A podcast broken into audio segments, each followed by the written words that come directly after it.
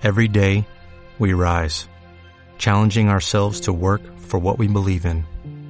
At U.S. Border Patrol, protecting our borders is more than a job, it's a calling. Agents answer the call, working together to keep our country and communities safe. If you're ready for a new mission, join U.S. Border Patrol and go beyond. Learn more at cbp.gov/careers.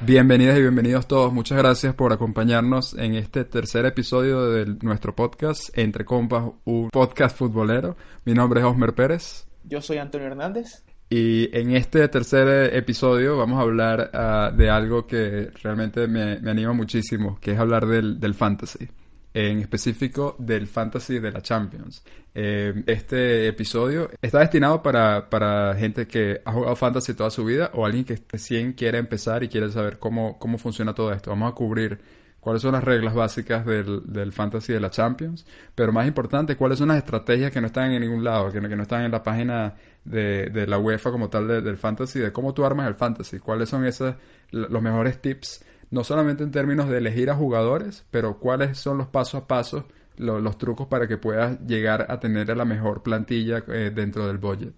No, que llegues a competir en esas ligas donde estás con todos tus amigos. Este, no te vamos a prometer que vas a ganar, pero probablemente no quedes de último, y eso es súper importante.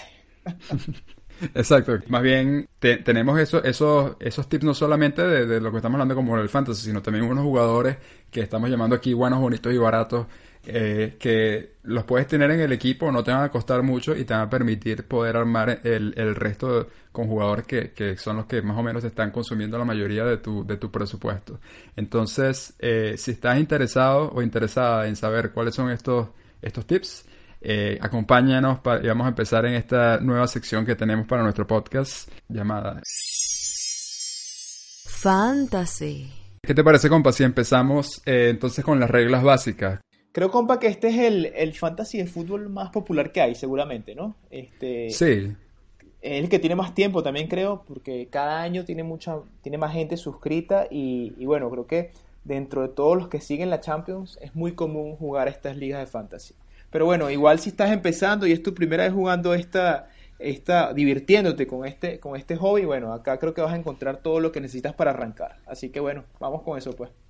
Sí, exactamente. Y, y bueno, este, este fantasy lo consigues en la página de la UEFA, eh, UEFA.com. Ahí tú puedes buscar fantasy fútbol y puedes crear tu cuenta. Si tienes una cuenta de Gmail o de Facebook, puedes utilizarla eh, para, para crear tu, tu equipo ahí te pide que, que coloques un, una imagen o eliges un, un avatar o eh, eliges un, un, nombre para tu equipo. Son cosas bastante intuitivas de, de crear una cuenta como tal. Eh, ya cuando tengas la, la cuenta creada, eh, entonces es donde puedes, eh, puedes empezar a, elegir a los jugadores.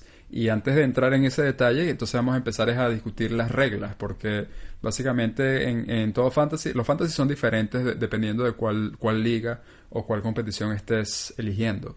Eh, normalmente eh, consigues un fantasy para los mundiales que, que es patrocinado por, por la FIFA o McDonald's que, son diferentes a este de la UEFA. Entonces es importante siempre estar al día con las reglas básicamente. Así tú seas un experto que juegue todos los años, siempre es inteligente como echarle un ojo a, a esas reglas para que no te agarre desapercibido de repente algo, algo diferente. Y que muchas veces las reglas también se van actualizando. Este tanto en cualquiera sea de, lo, de los fantasy, en este fantasy de, de, Champions, por ejemplo, bueno, en los últimos años incluyeron todo esto de los wildcards, que vamos a hablar más adelante, que antes no lo había. Entonces sí creo que es importante, compa, lo que dices tú, que cada año es importante y es fundamental estar al día con las reglas, porque muchas veces van cambiando para hacer el juego más dinámico, más entretenido, ¿no? Y sobre todo que, que las reglas de, sobre todo de, cómo, cómo hacer puntos, van a, determinar si los jugadores que tú tienes en tu equipo realmente van a hacer la diferencia o no. Eh, hay un muy buen ejemplo de eso eh, que nunca se me olvidó, que es el, el Mundial del, del 2006 en Alemania. Eh, ese es un fantasy que tenía que incluyeron unas reglas muy, muy particulares. Eh, podías tener puntos por chutes al arco, por ejemplo, y tenías puntos por balones recuperados. Ese, ese tipo de, de reglas que son tan diferentes a, como las que vamos a discutir ahora, hacen que los jugadores que tú tengas, así sean jugadores, eh, Oliver Giroud, que no, que no marca, bueno, es que él, tampoco creo que disparó al arco ni una vez en el, en el Mundial, pero si tú tienes un jugador que no sabe marcar goles, pero sabe chutar al arco, en ese fantasy te hubiese dado bastantes puntos, por ejemplo. Entonces, por eso es importante y por eso vamos a cubrir esto. Así sea algo que, que digan, ah, yo me sé esto de memoria, vamos a pasar por esto muy rápido igual. Entonces empecemos sin, sin, sin más bla bla, empecemos entonces a hablar, compadre, de las reglas. Perfecto. Eh, tenemos el Fantasy de la Champions este año, no hay diferencias eh, en, especial de, las reglas con el del año pasado. Tienes que elegir en, tu equipo, tienes que elegir a dos porteros, cinco defensores, cinco mediocampistas y tres delanteros. Esto es el total de tu, de tu equipo. Tú tienes un budget o un presupuesto. Eso quiere decir que este, en este fantasy tú no, tú no puedes elegir a todos los jugadores que tú quieras. Hay algunos fantasy donde tú puedes elegir eh, no, tienes ningún tipo de límite y en mi opinión, y yo creo que estarás de acuerdo con esto, compa, yo creo que lo hace más entretenido cuando tú tienes un, presupuesto, porque lo hace más, como más difícil y hace que todo el mundo no tenga los mismos jugadores. Sí, claro, el reto es mayor y, seguramente eso es lo que hace que este, este fantasy de la Champions sea tan popular, ¿no? Porque te obliga ese límite, esa limitación de presupuesto te obliga, bueno, a balancear y a, y a meterle cabeza, ¿no? A entender porque si no, bueno, imagínate, no puedes tener, es muy poco probable, por ejemplo, que puedas tener a Messi y a Cristiano en el mismo equipo, si quieres tener un equipo balanceado y con el que puedas competir, ¿no? Que es posible, que es lo que hablaremos, porque eh, han habido de equipos, hay, gente que sencillamente elige, ¿sabes qué? Messi, Ronaldo y los demás. Eh, y, y, 13 más. Entonces eso es posible también, pero, pero exactamente, lo hace como más retador. Eh, también en términos de, de cuántos jugadores por equipo puedes tener, eh, en, el, grupo, en el group stage o en la primera fase, nada más puedes tener un máximo de tres jugadores por cada club. Eh, después eso va cambiando progresivamente. Cuando estás en, el, en los 16 avos, cuatro eh, jugadores de cada equipo, después cinco jugadores, seis, y después creo que son ocho hasta en la final que puedes tener desde el mismo equipo. pero para este, este capítulo nos interesa realmente, estamos armando el equipo de cero, lo vamos a tomar como una regla, que son tres jugadores máximo que puedes tener por, cada equipo. Correcto. Eh, después, en términos de cómo, cómo tú, o sea, si eliges a 15, si eliges a 15 jugadores, ¿cómo haces para, para cambiar? Entonces, básicamente tú lo que tienes es que ver cada día quién va a jugar, eh, qué partidos tienes. La Champions League siempre está en dos jornadas, entonces, eh, dependiendo de donde estés en, en, en, el, en, el, mundo, puede ser martes o miércoles o miércoles o jueves. si son normalmente los martes y miércoles, tú ves cuándo son los partidos, ves cuáles son los equipos que están en, esa, eh, en cada uno de esos partidos y vas eligiendo los jugadores eh, de cada uno de esas jornadas. Entonces, si por lo menos el Barcelona y el Manchester City juega el martes, pero el Real Madrid y el Manchester, el Manchester United no está y el Liverpool eh, juega el miércoles, entonces te conviene colocar los jugadores del Barcelona el, y el Manchester City el martes, si, si eso tiene sentido. Correcto. Compa, ese es el primer truco. Exactamente, ese es el primer truco que es importante. Es, bueno, truco no, es digamos que la, forma de jugarlo. Es tener, como dices tú, jugadores de los jugadores que son del día martes, por ejemplo, tienes que ponerlos todos de titulares el día martes. Para que de cierta forma el día miércoles tengas como quien dice otra oportunidad. Si uno de esos jugadores no tiene un performance o una actuación muy buena, pues tienes en los suplentes los jugadores que juegan el miércoles y de martes para miércoles puedes hacer esos cambios. Y a diferencia de otros fantasies, que em, el que se me ocurre es el, de la Premier League, por ejemplo, el fantasy de, la Champions League te da la ventaja de poder quitar a jugadores después que, jugaron. Eh, entonces, si tú tienes el jugador que jugó, un jugador que te jugó el martes y no, y no te hizo nada, no hizo gol, no, no, te hizo muchos puntos, simplemente puedes quitarlo bueno, si, si te sacaron una roja no lo puedes sacar. esa, parte es la parte de la regla. Entonces, pero si el jugador no te, no te hizo lo que tú querías, tú simplemente lo, lo sacas y alguien que tienes en la banca lo, lo pones a, a, jugar.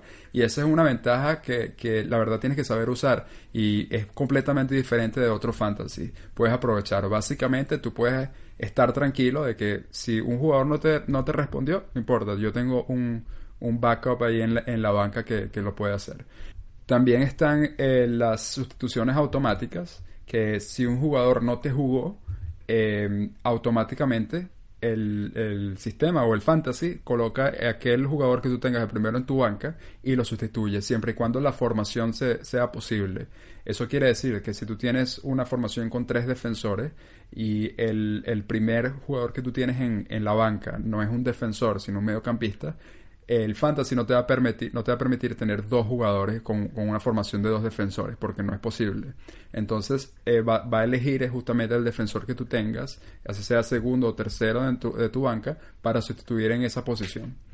Eh, lo importante de considerar con las sustituciones automáticas es de que si tú haces algún cambio, si un jugador no te jugó bien y tú lo cambiaste, ya las, las sustituciones automáticas no funcionan. Entonces es importante, en mi opinión, yo diría, no eh, asumir que va a ocurrir las sustituciones automáticas, sino siempre estar pendiente. Si estás jugando el fantasy, está pendiente del equipo nada más esos dos días y haces los cambios a menos que se te haya olvidado completamente. Entonces lo que es recomendable es siempre tener el orden de la banca de, orden de relevancia. Quien juega a quien menos posibilidades tiene de jugar o quien sea más importante lo colocas en número uno en tu, en tu banca. Y ahí hay otro, otro punto importante eh, que es la capitanía para los que son nuevos en, este, en, esta, esta actividad del fantasy, el fantasy de la Champions te da la posibilidad de uno de los 11 jugadores que te juegan escogerlo como capitán. ¿Qué diferencia hace? Que ese jugador, los puntos que él haga, te los va a doblar, te los va a duplicar.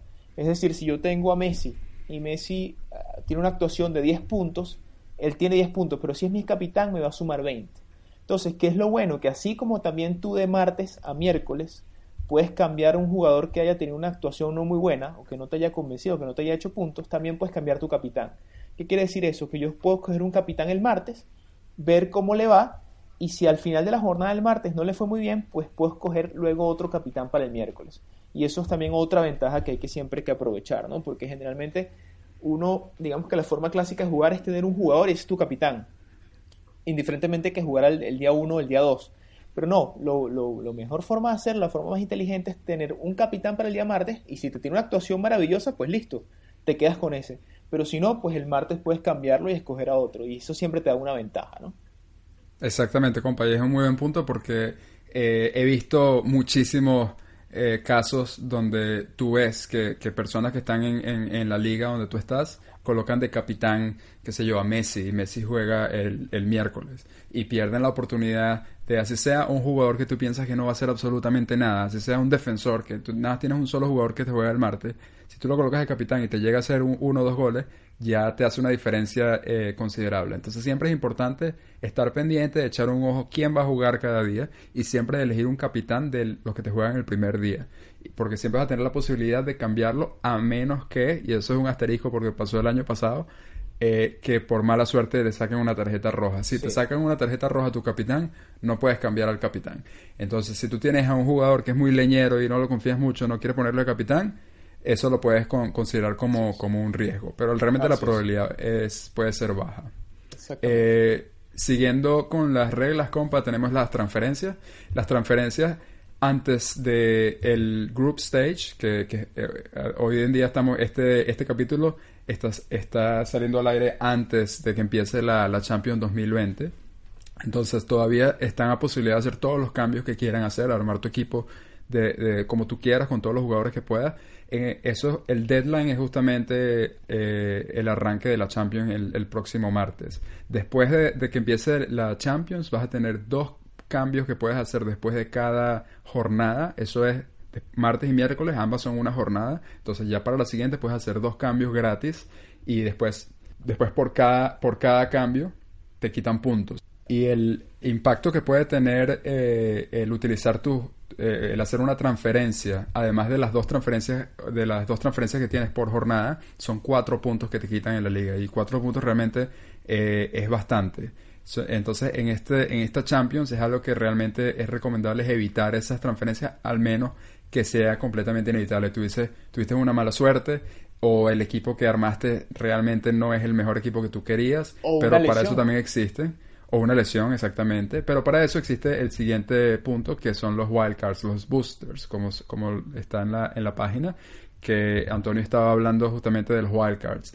Eh, tenemos un wildcard que puedes tener, que puedes usar una vez en, en, en todas las Champions, que básicamente puedes hacer todos los cambios eh, que quieras hacer, pero por una sola jornada. Eso quiere decir de que si tú tuviste en una jornada, por mala suerte, muchísimas lesiones o jugadores que no van a jugar, porque normalmente esto, esto suele pasar en la última jornada de, de la primera fase, por ejemplo, donde tú tienes equipos que ya están clasificados o equipos que no se están luchando nada, entonces ellos van a, tener un equipo B y, pero tú tienes jugadores que ya están clasificados y que tú no quieres quitar de tu equipo. Entonces la mejor opción es utilizar este wildcard y en, tienes como la posibilidad de cambiar todo tu equipo nada por una sola jornada, que es bastante útil. Eh, lo que te ibas a decir, que es algo muy importante, es que con respecto a este costo que tiene cada fichaje, eso implica que cuando armemos nuestro equipo el inicio, tratemos de armar un equipo que sea quizás un equipo que podamos mantener por la mayor cantidad de jornadas posible para tratar de tener una menor cantidad de cambios. Si bien todas las jornadas vamos a tener cambios, vamos a tratar de que esos cambios sean los mínimos y que sean los que permite el fantasy que no te cobra, ¿no? Y pues si hay que a lo mejor cambiar uno u otro, como, como decía Osmer, por, bueno, porque le fue mal o por una lesión o algo de eso, pero tratando de que el equipo perdure la mayor cantidad de tiempo posible, ¿no? Sí, eh, exactamente. Y esa es la, importancia de, tomarse el tiempo de armar tu, tu equipo antes que empiece la Champions, porque realmente hace una diferencia considerable si tú haces, haces tu, tu research y te preparas bien antes, hasta que empiece la, la liga como tal. Un segundo wildcard eh, se llama Limitless Wildcard, que básicamente tú puedes hacer todos los cambios que, que, quieras y, y, son permanentes. Entonces, una vez en, en, en toda la Champions, si tú quieres cambiar todo tu equipo por, por cualquier razón, esto puede ocurrir, por ejemplo, si, si decidiste que el performance de tus jugadores es muy malo, eh, no estás convencido con tu equipo para nada y quieres realmente cambiarlo todo, lo puedes usar. Y eh, ambos, ambos wildcards los puedes utilizar una sola vez, ambos boosters. Finalmente, lo, más importante quizás es el tema de, los puntos. Entonces, eh, los puntos, realmente yo creo que, es bastante útil ir a, la página y entender todos los puntos en detalles pero los principales son jugar más de 60 minutos, eh, te dan dos puntos por jugador, hay un punto por jugar, entonces ya tienes tres puntos que son como la base. Eh, creo que eh, lo, importante también depende de cada posición. Para los delanteros los goles es lo que más puntos te da, después las asistencias, hay, hay algunas algunos puntos que, que vienen de, de, aspectos como ganar un penalti o, si tú fallas un penalti te quitan puntos, amarillas y rojas. Todo eso están en la página, en la página de la UEFA que, les recomendamos se metan ahí y puedan ver en detalle para no ir eh, cada uno. Creo que son como, como 30 eh, aspectos aquí. Entonces creo que sería mucho ir, hablando de cada uno. Sí, en la página están, como dices tú, compa, está en el, apartado de reglas, están bien claras y, y, son bien, bien, bien simples de entender, ¿no? Entonces, eh, bueno, si, sin más preámbulo, vamos a hablar entonces de lo que queremos hablar. Teníamos que salir de las reglas, que, que es lo básico. Eh, pero ahora eh, empecemos a hablar entonces exactamente de la estrategia, que es qué es lo que hay que hacer para, para armar un fantasy. Y en este caso, el fantasy de la Champions, que tienes limitaciones con el budget. Aquí tengo una, una, serie de pasos y recomendaciones que, que yo utilizo cuando, cuando estoy armando un, fantasy y también me imagino que será interesante escuchar a, a mi rival de toda la vida en, en, en, fantasy, escuchar a ver, a ver si está, voy a ver si está tomando nota ahí de cuáles son los secretos.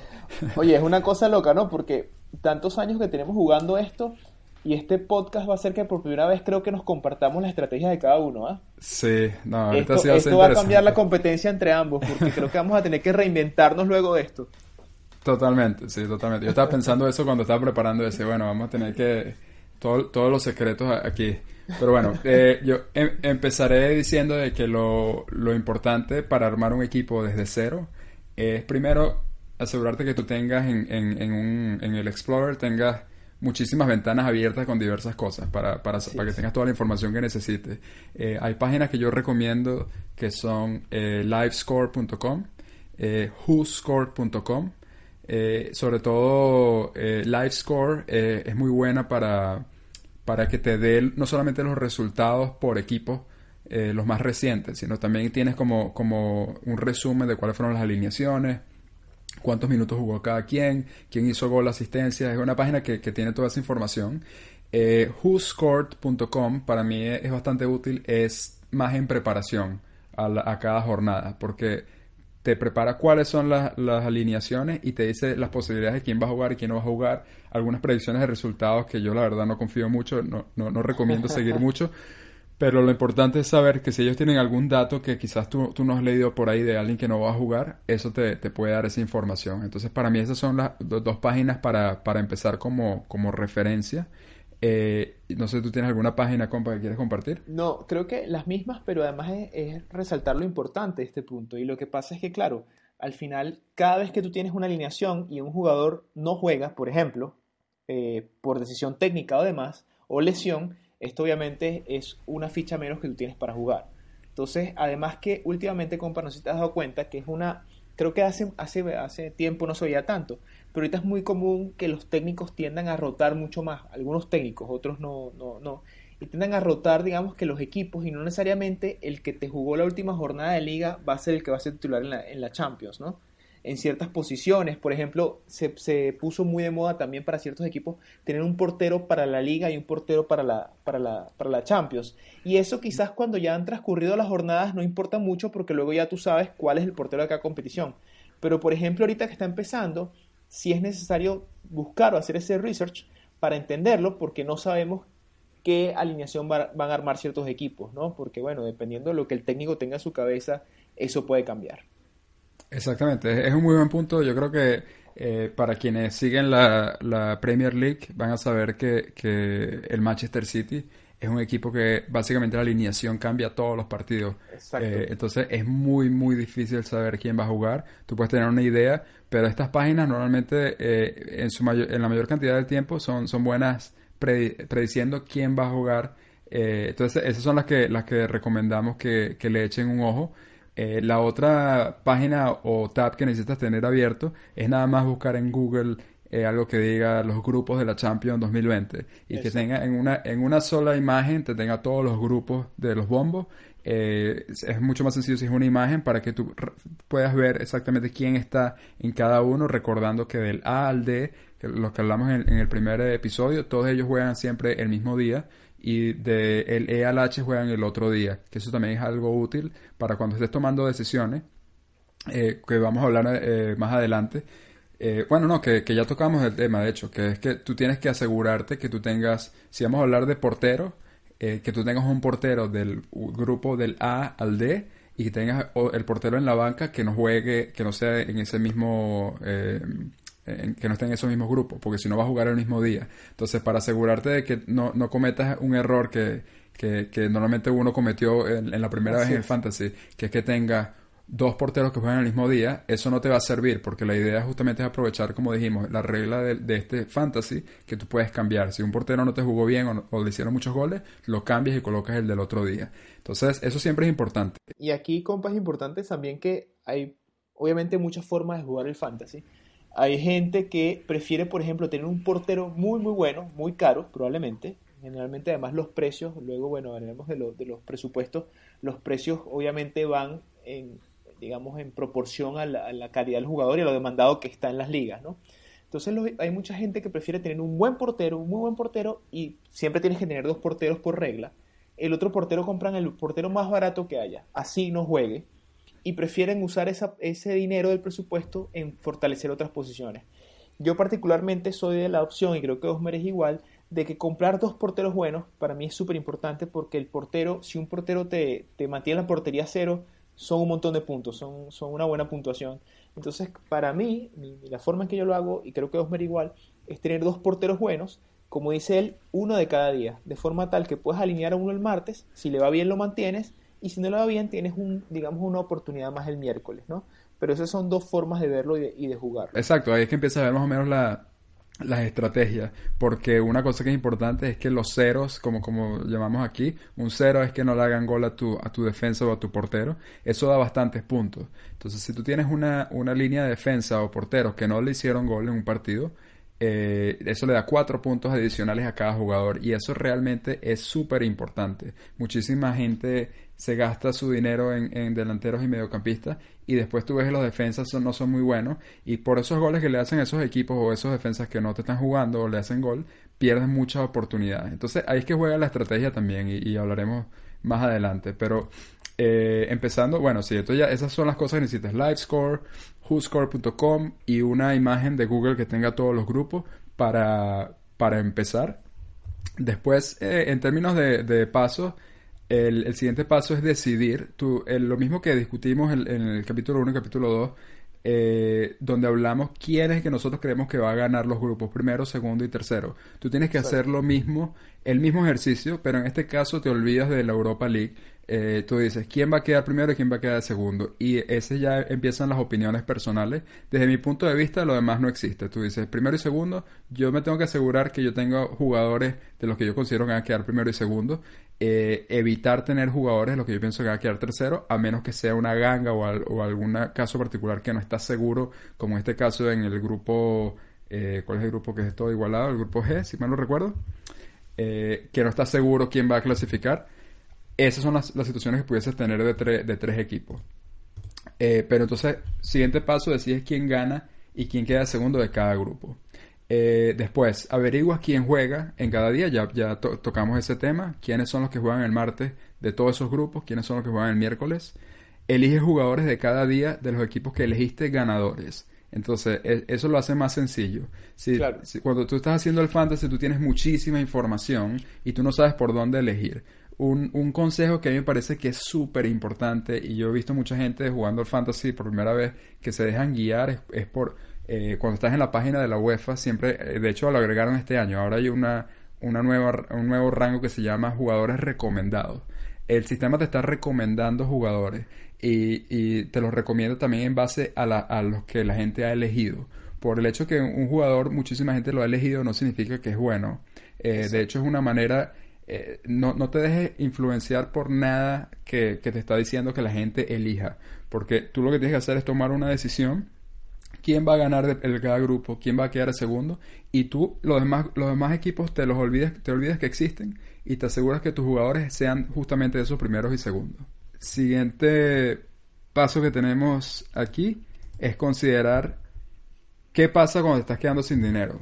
Entonces, estamos, eh, estás, estás eligiendo jugadores. Entonces, vamos a suponer que dijiste, ajá, ya puse, quiero tener a Messi, Cristiano, eh, Agüero, Salah, y, ya está, te, quedaste sin dinero. Ahí te empiezas a dar cuenta que, que eh, realmente tienes que tomar unas decisiones importantes por cada línea. Entonces, aquí la, la recomendación es que cuando tú ves los grupos y quién ganó de cada quien, tú tienes que tomar una decisión de quién tú estás seguro y convencido que va a pasar completamente y no solamente que va a pasar, sino que va a terminar goleando a los otros equipos y quién va a figurar. Y a partir de ahí, esos son los primeros jugadores que tú colocas en tu fantasy.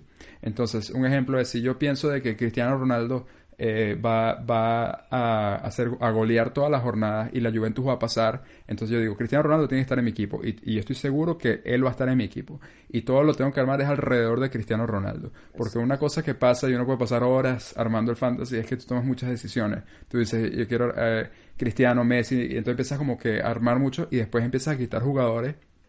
Y cuando ves a, a, Cristiano que lo quitaste haciendo un hat-trick después en la siguiente jornada te da un dolor en el alma porque dices, wow, yo lo quité. Entonces es mejor que tú tomes una decisión desde el comienzo y digas, yo, yo estoy convencido que la Juventus va a pasar, entonces por eso mi decisión es que Cristiano está en el equipo. Entonces esas, son como que suenan cosas quizás como, como de cajón, pero me parece que ayudan bastante. Si tú ya eliminaste a la mitad de los equipos por, por tu selección de quién va a pasar y después cuáles son los que van a ser los, los favoritos, elija tus figuras en base de eso. Eh, después que tú tengas esta, esta figura, por cierto, Copa, esto no es un monólogo, o sea, yo sé que estoy aquí pegado, pero sí. no, eh, no, pero me parece interesante lo que estás explicando, por lo que tú dices, yo, yo no lo, nunca lo había visto así, de armar tu equipo alrededor de, un jugador que tú crees que, que, que, va, que, va, que va a tener una, una buena primera fase en este caso. Pero la pregunta es, compa, ¿por qué lo haces así? Para, para mantener ese jugador y no tener que cambiar, hacer mayor cantidad de cambios. Bueno, eh, es, más porque si tú estás haciendo, si tú estás convencido de que un equipo eh, no solamente va a pasar, sino va a golear, Eh, yo, yo creo que eso va de la mano que tú piensas que va a llegar lejos eh, ese equipo.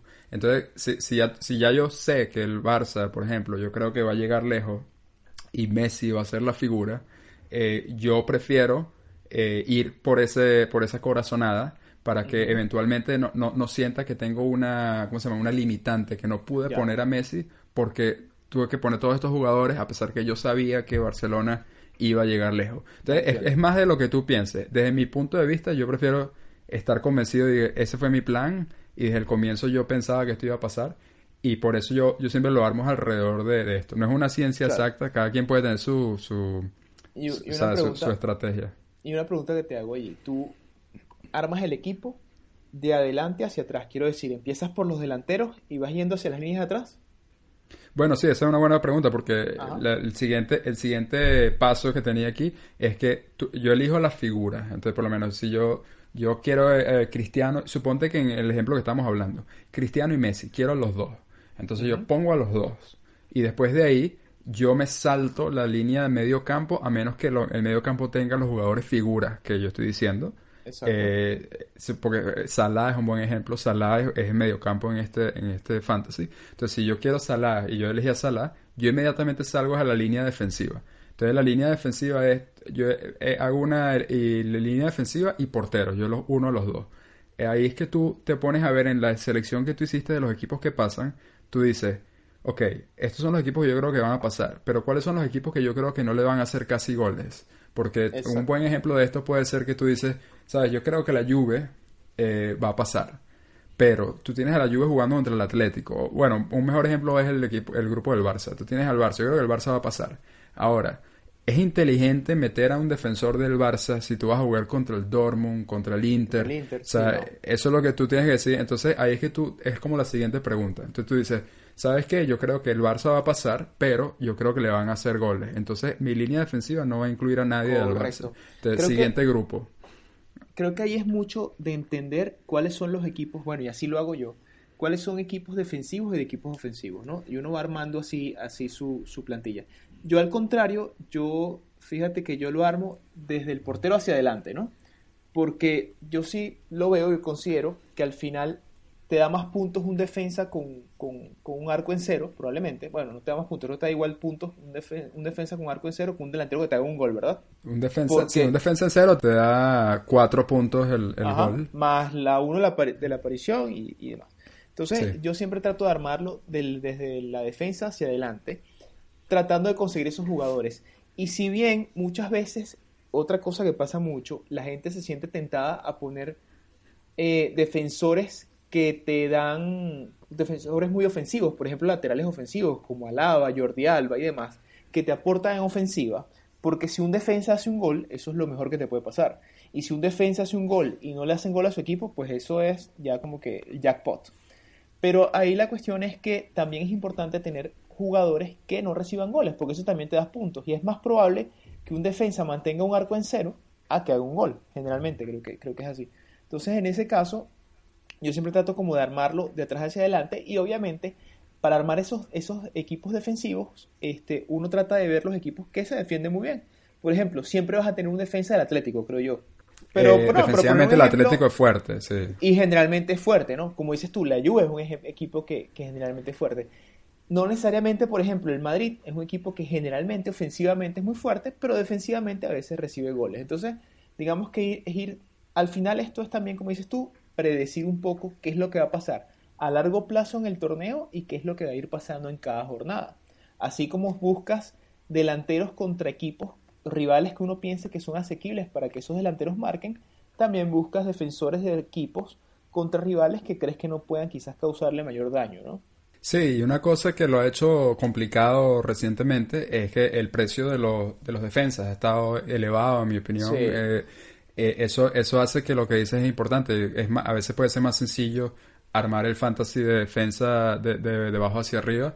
Eh, son cuestiones, son puntos de vista. Desde el punto de vista, yo lo armo eligiendo figuras primero, es porque a mí me parece que, que jugadores como Messi, Cristiano y Salah han cambiado, ha cambiado el, el, fútbol de una manera que ya, si tú no los tienes y hacen una jornada que ellos a veces pueden marcar cuatro goles o algo así, puede hacer una diferencia demasiado brutal. Entonces, si tú estás convencido que uno de esos jugadores tú lo quieres tener en tu equipo, es muy difícil si tú estás armando desde abajo y después no te alcanza el dinero para tenerlo. En cambio, si tú empiezas y tú dices, yo quiero tener a Messi, entonces ya tú sabes que no importa las decisiones que tú tomes, Messi es intocable. Eh, por eso es que es cuestión de cómo empezar. Pero es completamente de acuerdo con lo que dice Antonio de que los defensas y los porteros, el cero es muy, muy importante. Tú tienes que tener, estar, estar convencido que así tú tengas un jugador en la línea defensiva que quizás no es Jordi Alba, no, está subiendo y, lanzando centros o a veces subiendo a marcar un gol, por lo menos está en un equipo que casi no le van a hacer gol o tú piensas que no le van a hacer gol y que juega. Entonces, esas son más o menos las posibilidades. Fíjate que es bastante interesante escuchar que la estrategia tuya es diferente a la mía, porque a fin de cuentas son posibilidades de, y estrategias que cada quien puede, puede elegir. Entonces, cuando, siguiendo lo que estaba diciendo, cuando ya eliges la, eh, los equipos que tú crees que no le van a hacer gol. Eh, un buen ejemplo en, mi caso, de, que para el equipo que yo estaba pensando, es el Manchester City. Yo creo que, en ese grupo, yo creo que el Manchester City no le van a hacer casi gol. Entonces, yo lo que hice fue averiguar, eh, es difícil con Pep porque él cambia mucho el equipo, pero averiguar quién, quién va a jugar o quién normalmente juega. Y eso es, vuelvo a las páginas que estaba nombrando, Live Score, Who Score. No tienes que chequear mucho, tú puedes chequear nada más los últimos dos, tres partidos nada más para ver más o menos cuál ha sido la alineación por lo menos él siempre mantiene el portero. Entonces, si tú, si tú tienes el portero, eh, siempre está fijo, sabes que, no te va a llevar ninguna sorpresa por ahí. Eh, otro eh, equipo puede ser el Bayern, por ejemplo, que yo creo que, puede tener, puede que no le hagan mucho gol. Y elijo jugadores, él puede ser el más económico de esa línea que, sé que juega. Compra, y una pregunta allí, cuando estás armando tu defensa, tú, por ejemplo, repites jugadores de clubes.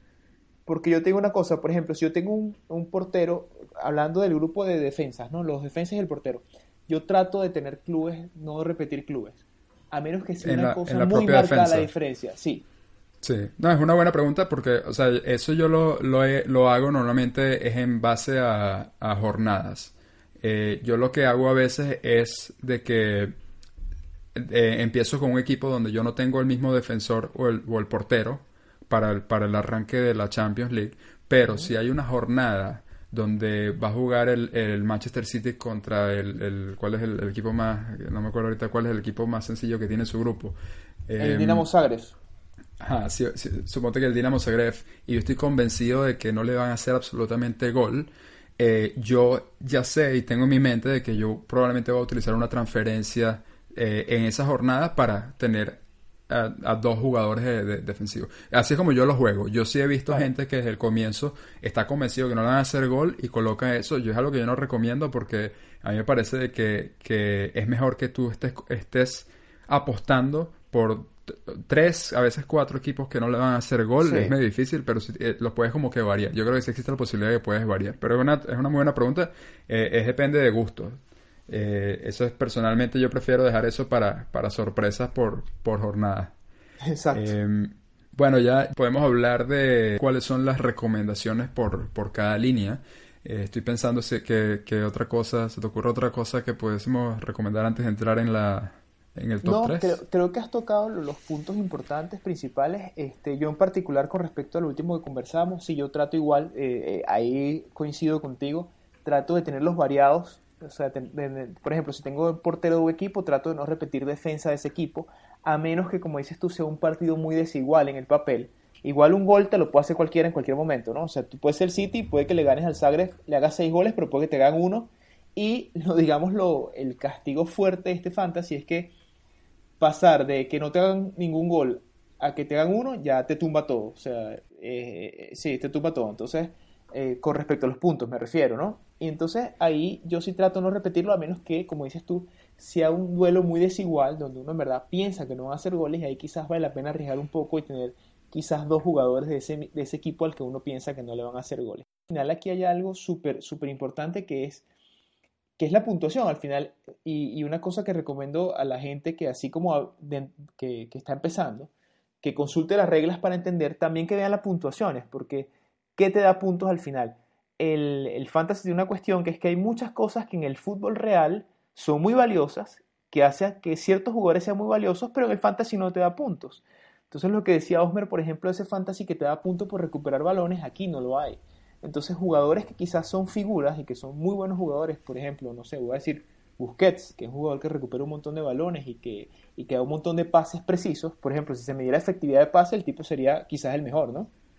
Pero eso acá no se mide. Acá se miden goles, asistencias y para los defensores que no les hagan goles.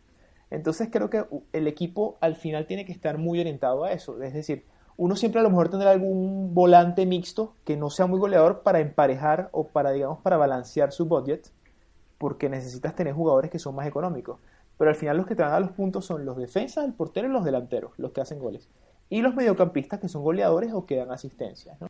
Ese, ese, sí, un tremendo punto eh, ese que dice, compa, porque tal cual, cuando tú ves el, costo de los jugadores en, en, el fantasy, no está relacionado directamente a, la posibilidad que ellos tienen para dar puntos. Eh, lo que quiero decir es que eh, normalmente tú ves jugadores que son caros medio campo y son las estrellas en general, como, como nombras tú, Busquets, y no vale la pena gastar dinero por ese tipo de jugador, porque Busquets nunca marca goles, por ejemplo. Eh, casi nunca eh, da asistencias de gol y eso no significa que no es un buen jugador, significa que él da dos pases o un pase antes de la persona que da el último pase. Entonces, Probablemente el gol viene por un robo de él y un pase rápido de él, pero eso no se cuenta acá. Y eso cuando tú cuando te metes en el fantasy, tú siempre ves normalmente porcentajes de gente que ha elegido. Tú ves estos jugadores siempre están altos. Hay muchísima gente que está eligiendo estos jugadores constantemente y están básicamente desaprovechando oportunidades. Están pagando de más por un jugador que normalmente te va a hacer dos puntos y a veces uno si le sacan amarilla, si estás jugando justamente en esa posición defensiva. Entonces, ese es un, un consejo que está también, que vamos a discutir más adelante. Jugadores que no valen la pena elegir. Eh, Busquets es uno de los que yo tenía en mi lista. Es justamente por esa misma razón. Porque si tú ves a las reglas, no vale la pena eh, mediocampistas defensivos por, lo menos para, para este fantasy. Eh, otra, otro punto que, que recordé que, que, iba a nombrar es que cuando, cuando yo elijo, o sea, si recapitulamos lo, que yo estaba diciendo, tú eliges al jugador base que, o la estrella que tú, tú quieres en tu equipo, eh, puede ser uno o dos jugadores, normalmente dos jugadores que son carísimos ya es difícil. Después yo voy a la parte de la defensa y después yo voy a, a la parte, y eso lo puedes hacer inclusive al comienzo, es ponerte a buscar dentro de los grupos que tú tienes, va a haber jugadores que, bueno, voy, a empezar otra vez. Es, es, muy difícil que tú tengas en tu equipo un jugador que no juegue nunca, o sea, que tú estés obligado a tener que meter a alguien en tu equipo porque sencillamente no juega y era el más barato del juego. Entonces nada más lo pusiste en tu, en tu equipo para que sea el costo más barato posible, a pesar que tú sabes que nunca va a jugar. Si tú haces research, tú vas a poder conseguir bastante probable jugadores que siempre van a jugar con equipos que son chiquitos, que probablemente no van a clasificar, pero que siempre te van a jugar. Entonces eso es muy importante porque tú sabes, eh, o bueno, quizás no sabes el comienzo, pero es imposible que tú tengas puros jugadores buenos en tu equipo. Siempre va a haber uno que va a tener que ser muy barato o el más barato posible. El costo más barato posible normalmente en la Champions son 4 millones de euros. De, los 100 millones que tú eh, necesitas, hay 4 millones que tú vas a necesitar a juro para un jugador probablemente en alguna línea de tu equipo. No, y allí eh, con eso, aportando ese punto que tú dices también es, en cada equipo hay alguien que es el dueño de la pelota que es el que cobra los corners, los tiros libres y demás, y que si es uno de esos equipos pequeños es barato, pero siempre tiene la posibilidad de darte un gol, una asistencia, y esos son, digamos, que los que tienes que apuntar y tratar de tener. Exactamente. Y eso también está más, eh, está más adelante del por qué elegir ciertos jugadores. Porque si tú sigues alguna liga y tú, hay que ver detalles que otros, otras personas quizás no están pendientes. Si tú eres una persona que te gusta ver los juegos, siempre es, bueno saber quién está cobrando los corners, por ejemplo. Porque eh, un, un, muy buen ejemplo de eso eh, es eh, por lo menos Alexander Arnold de Liverpool. Él, él, es un defensor que además que está en un equipo que defensivamente es bueno, que él se proyecta bastante ofensivamente, él cobra tiros libres y todos los corners. Entonces, si tú tienes un jugador así, eh, tú sabes que es bastante probable que te dé una asistencia. Si no es por, por, por, una proyección que hizo, va a ser por un corner o un tiro libre quizás y te da un gol. Entonces, esas son las diferencias de cuando tú vas a elegir, sabes, quiero tener un defensor de Liverpool si me da mi opinión personal, yo no elijo o yo no elegiría a Van Dyke, a pesar de que él sube en los corners a cabecear y te puede hacer un gol. Yo elegí, elegí en mi equipo a Alexander Arnold nada más por el hecho porque él tiene, tiene muchas posibilidades. Puede lanzar los corners, puede cobrar tiros libres, puede subir, puede hacer gol. Entonces ya esa diferencia para mí hace que, que, lo, que, que sea como clave.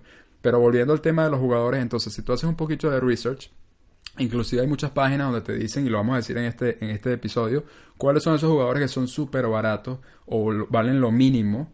Y lo tengo, pero me asegura que siempre van a jugar. Entonces hay alguien que ya ha hecho ese research por ti. No tienes que ponerte a averiguar todo eso si no quieres.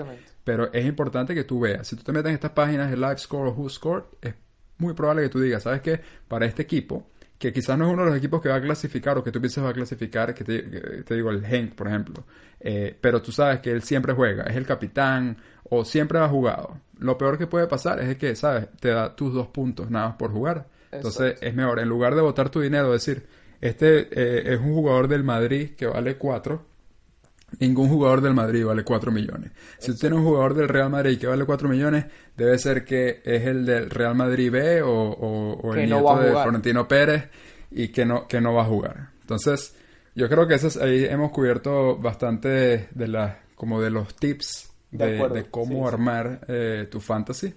Entonces, no, si, si no tienes más que agregar en... No, compa, creo que, creo que para empezar esos son y seguramente vayan pasando las jornadas, probablemente van a ir saliendo otros, ¿no? Aquí, yo nada más estoy diciendo, estoy chequeando aquí, viéndole la cara al compa porque está en horas de madrugada ahorita. asegurándome que todavía está ahí. Este, no, pero ahorita, ahorita viene la, la parte que, que, se va a poner interesante aquí. Que vamos a entrar entonces en el top 3 de elecciones por... Vamos a hacerlo por cada línea entonces. Eh, empezamos por los porteros entonces. Te dejo, te cedo la palabra. ¿Cuáles son top 3 porteros para esta Champions. ¿Es para la Champions en total o para la primera jornada? Para el total, ¿no? Es verdad, vamos a aclarar lo que estamos diciendo aquí. O sea, estamos hablando top 3 de jugadores. Estamos empezando por estas figuras que, nombramos al comienzo. No estamos recomendando tener a dos de estos porteros en tu equipo porque va a ser muy difícil por lo caros que son. Sino, si tú quieres elegir, puedes elegir uno de estos tres, debería estar en tu equipo. Es básicamente el mensaje, igual de cada línea.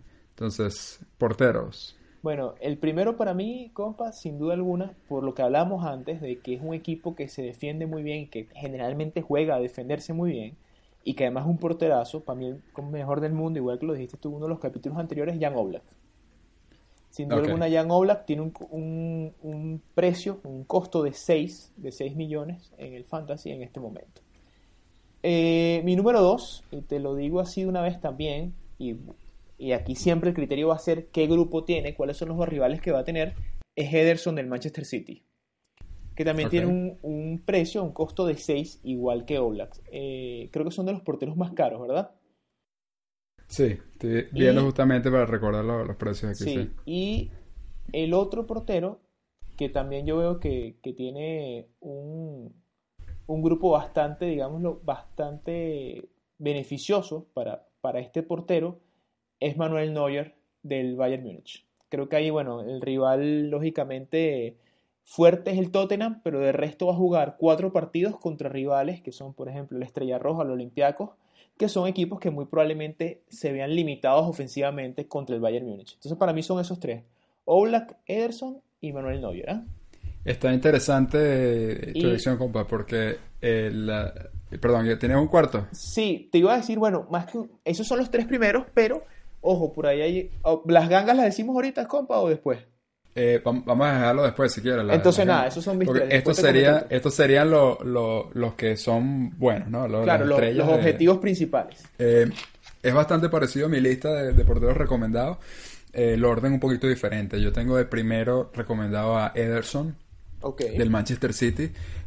yo, jugando el, el Fantasy de la Premier me consta que él juega siempre, que es algo bastante curioso porque el Pep eh, rota muchísimo el equipo, pero él por alguna razón la portería no la rota. Entonces, Ederson por lo menos te va a dar esa tranquilidad de que, va a jugar. Eh, por eso yo lo, recomendaría. Eh, lo que sí es verdad es que a mí siempre me, personalmente, a pesar que estoy recomendando esto, cuando hablemos en lo de la elección de equipo, no vas a, verlo ahí porque yo tengo una, una idea personal que pagar 6 millones por un portero es, es mucho para mí. Em, pero entonces, pero a mí me parece que es una muy buena opción, la verdad, sobre todo por la defensa del Manchester City. de, eh, segundo tengo a Neuer por las mismas razones. Yo creo que eh, el, en general el, el Bayern Múnich se va a enfrentar contra el Olympiacos, el Red Star y el propio Tottenham, que yo creo que el Tottenham defensivamente no ha sido muy consistente. Entonces yo creo que tiene oportunidad de, tener unos ceros que yo creo que Neuer, además con el porterazo que es, me parece que es una muy buena opción. Eh, por eso lo pongo de segundo. Y de tercero, que me llama la atención que tú tengas a Oblak. Yo tengo a alguien del mismo grupo, pero es uh, de la ah, Juve. Eh, es, una, es un arma de doble filo y hay que decir porque con la llegada de Buffon eh, yo, yo me dejo un pelito que no sé cuál es la intención como Buffon no ha ganado la, la Champions y es como su cuenta pendiente. Eh, yo, no, yo no sé si la intención es utilizarlo a él en la Champions o algo por el estilo. Habrá que esperar hasta, hasta el día anterior de, de más o menos cuando se tenga la, la idea de las alineaciones. Entonces ese puede ser quizás el riesgo. Pero eh, como una entrevista que él dijo hace poco, que no sé si tú la viste, compa, que, que él dijo que él es el mejor portero de, de, toda la historia. Lo dijo, lo dijo en broma, diciendo de que él ha tenido a los mejores porteros y los ha sentado, él se ha mantenido titular. Y mucha gente que decía que, que el polaco, ah, mira, ya llegó, tiene a Bufón, entonces, ¿sabes? Listo. Eh, los ha mantenido ahí. Él es tremendo portero. A mí me parece que, realmente es un muy, muy buen portero. Entonces, por eso esa es mi, esa es mi, mi elección de, de porteros. Ederson, Neuer y Sesnick. Defensa, compa. Bueno, para mí, eh, estoy de acuerdo contigo lo que decías antes, lo que comentabas, de que Alexander Arnold es una tremenda opción. Eh, es bien caro, es bien caro, porque cuesta 7, creo, 7 millones.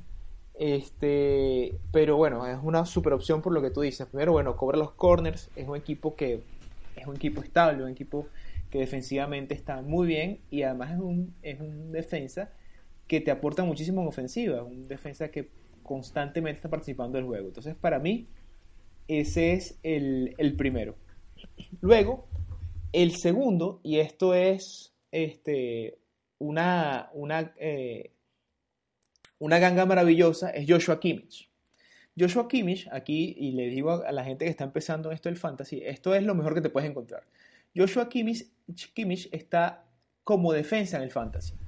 Pero todos sabemos que él no está jugando como defensa en el Bayern. Ahorita está jugando lo, principalmente como eh, volante 5, creo, ¿no? Bueno, en la línea de volante. Sí, eh, como contención con, con Thiago con Thiago. Y Kimmich es un, un, mediocampista que tiene llegada y tiene gol, y ha hecho varios goles en la Champions. Entonces esto es buenísimo porque tienes un jugador que te puntúa como defensa, pero que te juega prácticamente de mediocampista. Entonces, si te hace un gol, pues te da un montón de puntos, y si no reciben goles, también te da un montón de puntos. Entonces, esto es algo súper, súper que se puede aprovechar un montón, porque bueno, además, un, no, obviamente no cualquier defensa que esté alineado mediocampista te sirve, pero esto es buenísimo y es una buena oportunidad. Por eso para mí Kimmich es el segundo. Aquí hago un paréntesis, es que también hay casos contrarios. Hay jugadores que están alineados como mediocampistas y te juegan como defensa. Por ejemplo, eh, eh, Javi Martínez en el mismo Bayern, es el caso contrario. Entonces estos son los jugadores de los que ya hablaremos más adelante, los que te quieres alejar. Un ejemplo.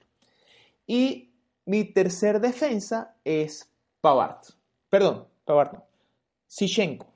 El lateral, el joven lateral ucraniano del Manchester City.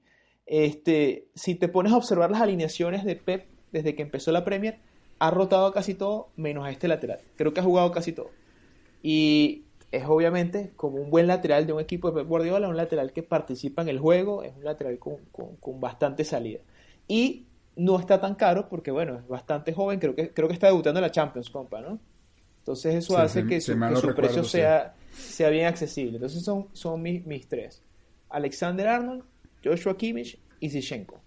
Bueno, ya está, ya está, me empezaste a preocupar aquí, porque yo, yo creo que tú no viste mis notas antes del, del episodio.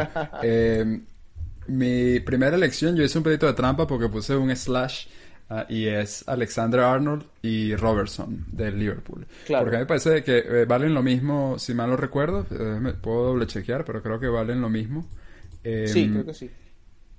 Y sí valen lo mismo, 7 millones. Y los dos son muy buenos. Eh, cualquiera de los dos puede tener un partidazo, te pueden dar asistencia. Sí me, me inclino más, como dije antes, Alexander Arnold, por lo que hablamos ya, de que cobra corner y tiros libres, que eso hace una diferencia, para no repetir lo que tú dijiste. Eh, segundo, Kimmich. Yo dije en, el, en, un capítulo anterior de que una debilidad por, por, por Kimmich porque es un jugadorazo eh, polivalente y tiene mucha llegada también. Entonces también mi segunda recomendación. Eh, me gusta la, la, recomendación de alguien del Manchester City y, y, la única razón por la cual no estoy recomendando a alguien de Manchester City es porque con Cancelo en, en el equipo que no todavía no ha terminado de debutar, yo creo que eso también no, bueno, no debutar, sino no, no, no ha terminado de, de, de encajar en, el, en la alineación constante del, del, del Manchester City. Yo creo que eso hace que el factor riesgo con Pep y la rotación puede que esté alrededor de los jugadores. Por eso mi, mi tercera opción es Tagliafico del Ajax. Ah, bueno. Eh, yo, eh, la, la recomendación es más, no tanto quizás por el aspecto defensivo del Ajax, a pesar que yo creo que, que, que te puede dar un- un- unos ceros, eh, es porque ofensivamente ha estado, está a un nivel brutal. Y, Sí, y yo un creo año que pasado impresionante. Y los partidos recientes inclusive. Entonces para mí Tagliafico es una muy buena sugerencia de defensa. También lo tengo aquí en mi Eh, lista. Medio campo, compa, me voy a adelantar aquí si puedo, no te molestes. No, no, no, adelante, claro, dale. Te ya listo. Este, en medio campo yo voy a empezar por uno que es, me parece, bueno, ya hablamos de hecho creo en, en el primer eh, capítulo, que es Raheem Sterling. Ese es el mediocampo que, que es uno de esos jugadores que tú tienes que estar pendiente porque así como, como Antonio nombró que tú tienes estos jugadores que, que son defensas y juegan más arriba, es exactamente la misma situación para Sterling. Sterling es un mediocampista en esta Champions y juega casi como un extremo o a veces un delantero. Eh, entonces, esas son oportunidades que tú no puedes eh, perder. Él juega muy ofensivamente y te marca muchísimos goles. Es bien caro, es verdad, pero yo honestamente creo que lo vale. Eh, vale 11 millones de euros.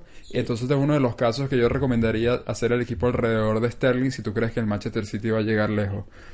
Mi segunda recomendación es eh, Mohamed Salah, que, que vale lo mismo, eh, del, del Liverpool. Es otro caso que, que está en mediocampista acá, juega eh, de delantero con, con el Liverpool o bien, o bien adelantado. Es la misma discusión que Sterling. Puede ser la figura y puedes armar al equipo alrededor de Salah. Mi tercer mediocampista no debe ser sorpresa tampoco porque también le jalé bastante en, en- los primeros capítulos, que es ah, Son del, del Tottenham. Eh, él es un tremendo jugador de fantasy porque siempre responde, siempre está atacando, siempre te va a hacer algún tipo de- de puntos en el fantasy. Por eso es una recomendación que yo puedo dar.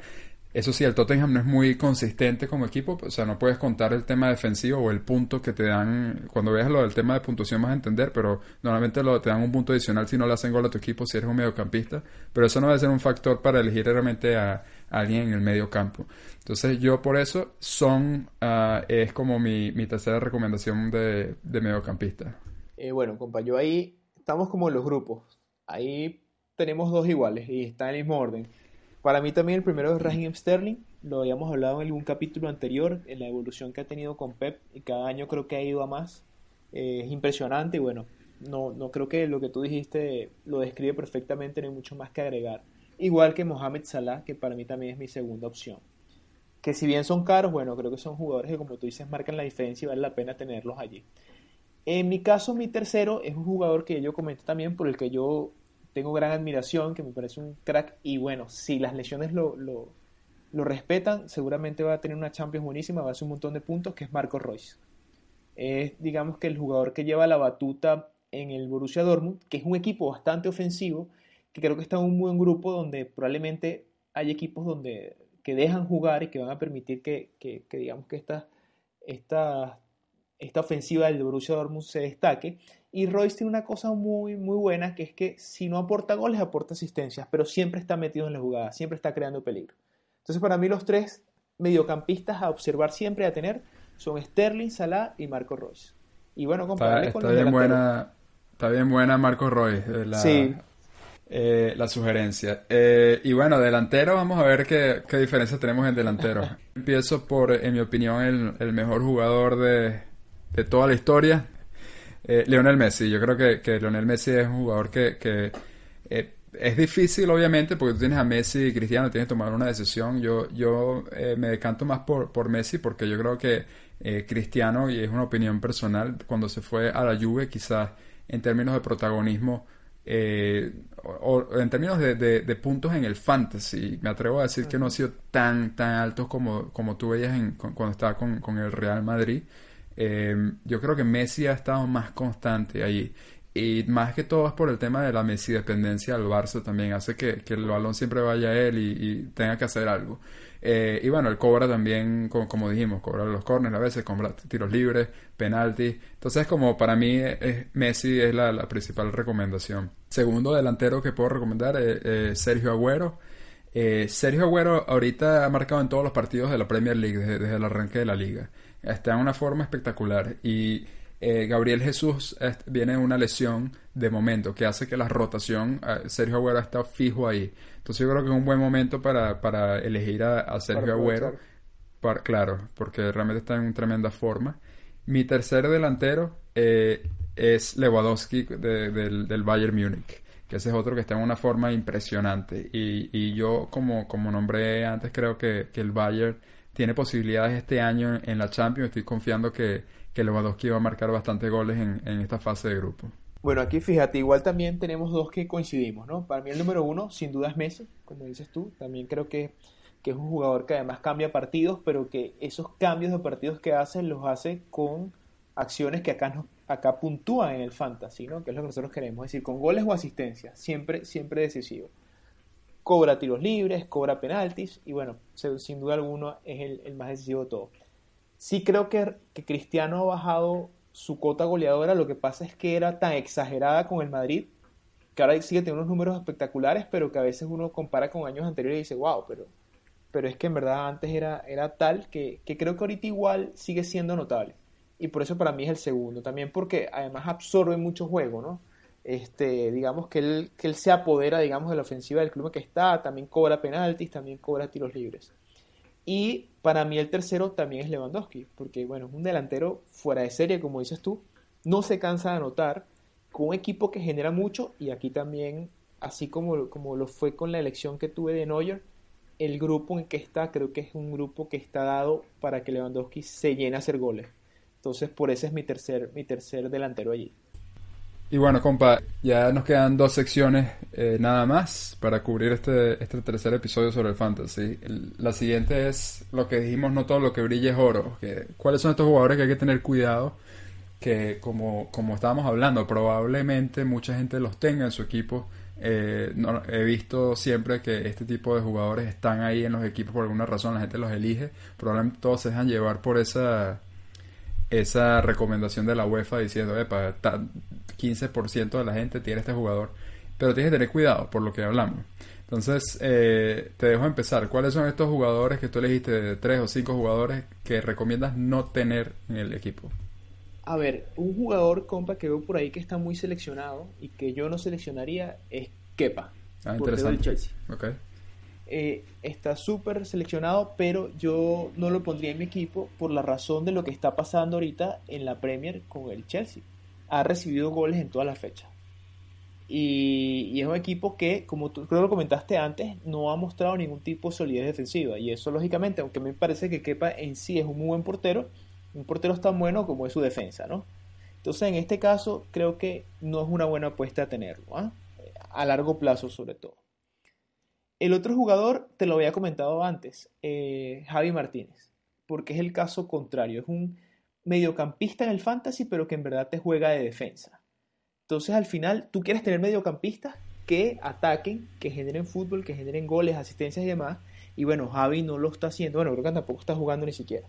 Entonces ahí ya es un jugador que para mí queda por fuera de lo que, de lo que deberíamos tener. Y hay un tercer jugador que está muy seleccionado, que es Militao, el defensor del Madrid. Está muy seleccionado, pero es por la razón de que Sergio Ramos creo que está sancionado, está sancionado para esta primera fecha. Entonces, mucha gente lo está seleccionando. Hay dos puntos a tomar en cuenta. Primero, lo que les comentábamos antes, el Madrid no es un equipo que defensivamente sea solvente, es un equipo que probablemente va a recibir goles, sobre todo empezando contra el PSG en esta primera jornada. Y lo de Militao probablemente no es sostenible porque a lo que Ramos vuelva ya no va a jugar. Entonces, para mí son tres jugadores que hay que evitar a toda costa. Kepa, Javi Martínez y Militao. ¿Cuáles tienes tú por ahí? Interesante, porque yo, yo elegí jugadores eh, más de estilo probablemente mediocampista, todos los que yo elegí. Me parece interesante porque es verdad, trajiste unas buenas recomendaciones en base a, al performance de los, de los equipos recientemente y la posibilidad de no jugar, eh, que es completamente válido, porque lo que dimos es tener cuidado de que parece que es buena elección, pero no lo es.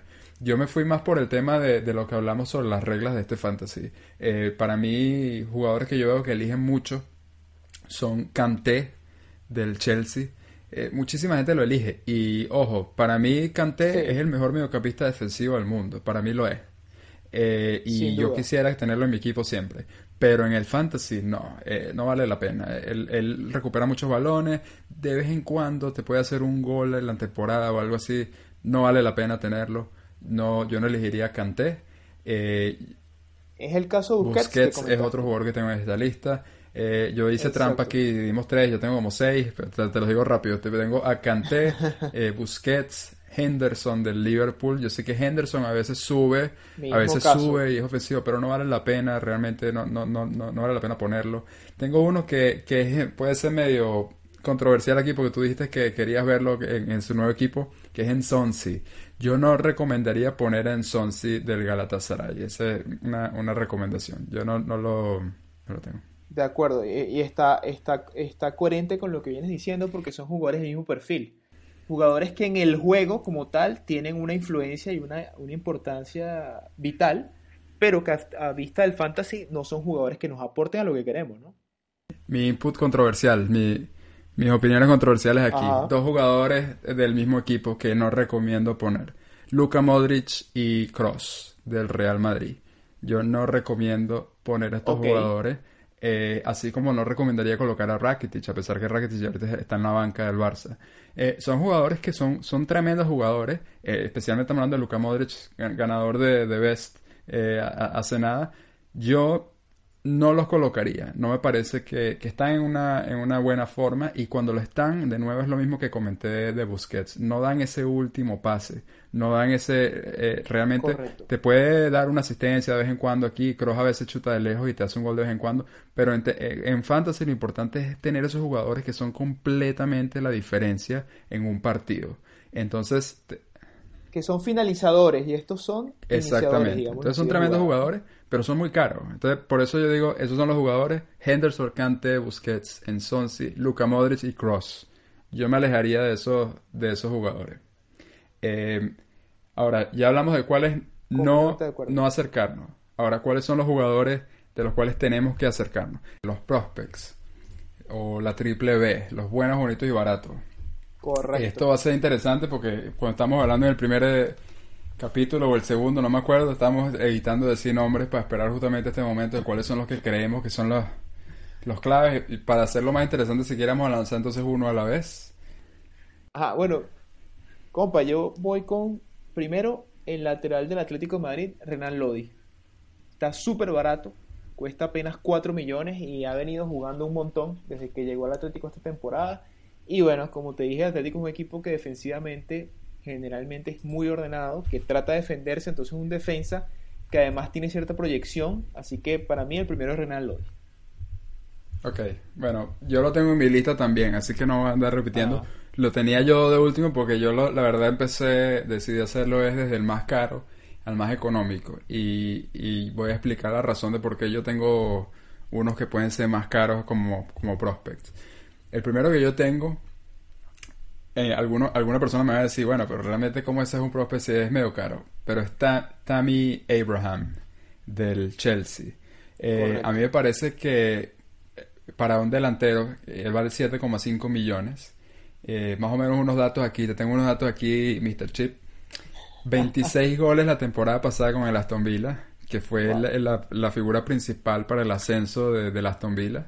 Le dieron el número 9 y ha jugado, si, no me equivoco, todos los, partidos con, con, Lampard. Tiene confianza en este chamo y acaba de marcar un hat-trick este fin de semana. Entonces, a mí me parece que Abraham, a pesar de que vale 7,5 millones, yo creo que vale la pena considerar en una delantera. Eh, yo creo que va a responder. Ese puede ser un prospect. Entonces puede que no, sea una de los, la parte barata totalmente, pero 100% recomendado. ¿Cuánto, ¿Cuánto, dijiste que, es el valor, compa? 7,5 millones. No, está. Es barato para ser delantero, la verdad. Vamos, sigamos entonces con, con los jóvenes del Chelsea, ¿no? Para mí es Mason Mount, el otro ahí que está tapadito, ¿no?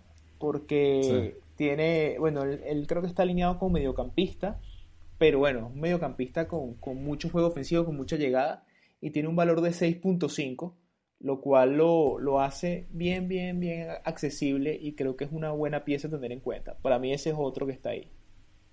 Esa era mi siguiente que iba a decir, Mason Mount. Eh, pero la diferencia es que yo te tengo aquí unos datos, ¿sabes? Para, ilústranos, ilústranos. Para ponerle más peso, más, más peso a la vaina. 11 goles en la temporada pasada con el Derby County. Eh, y ese Derby County era entrenado por, por Frankie Lampard. Se lo trajo, ¿no? eso, eso siempre, sí, eso siempre es muy buen indicio, porque eso quiere decir que tú tienes un jugador que es joven, es barato y tiene confianza de, de Lampard. Él también acaba de marcar un gol en este fin de semana, entonces también súper recomendado. 6,5 millones que en mi opinión valen la pena. Yo no recomendaría tener a los dos. Eh, si yo tuviese que elegir entre alguno de los dos, me quedaría creo que con Abraham, por eso lo puse de, primero, porque es el, es el, goleador, pero el que le va a hacer el pase muy probablemente sea Mount. Em, como dije el mismo, me voy a saltar a decir el siguiente para que no me esté robando mi, protagonismo aquí. Eh, mi siguiente es uno que me sorprendió muchísimo cuando vi lo que valía.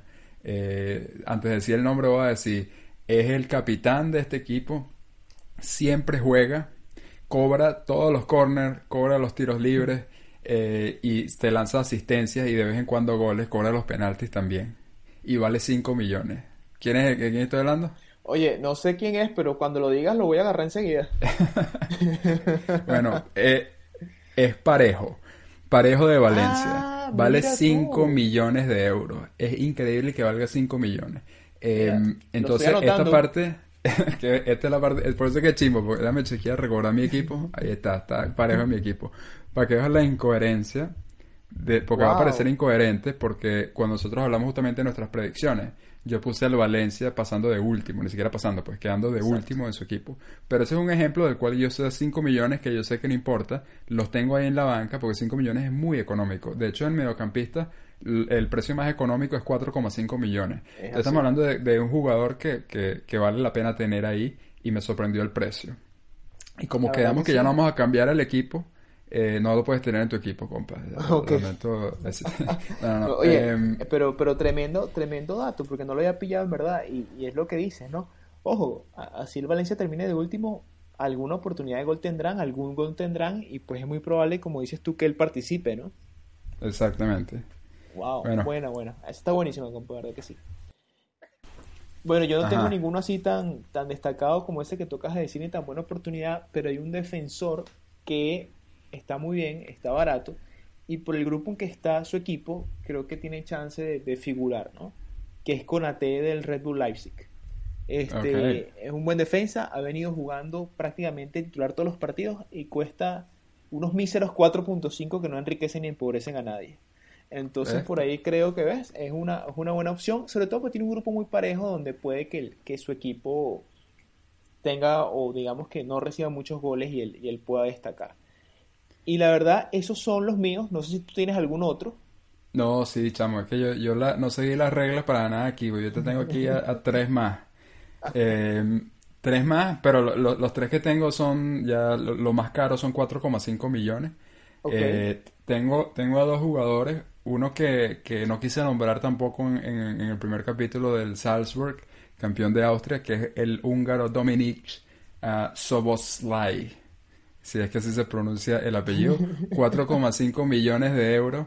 Eh, lleva 5 goles, bueno, eh, hizo 5 goles en 20 juegos la temporada pasada, que eh, puede que no parezca para algunos muchísimo, pero me parece que es muy buen dato para, para alguien que vale 4,5 para rellenar un equipo y es figura y juega bastante bien. Entonces, pues, es uno que puedes tener ahí para completar tu equipo.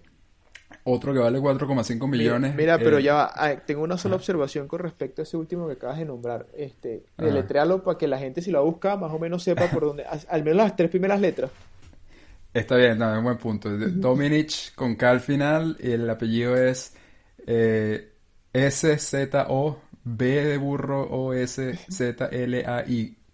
Y latina. Ahí está. Ya, el que lo quiera lo Buena suerte. Sí.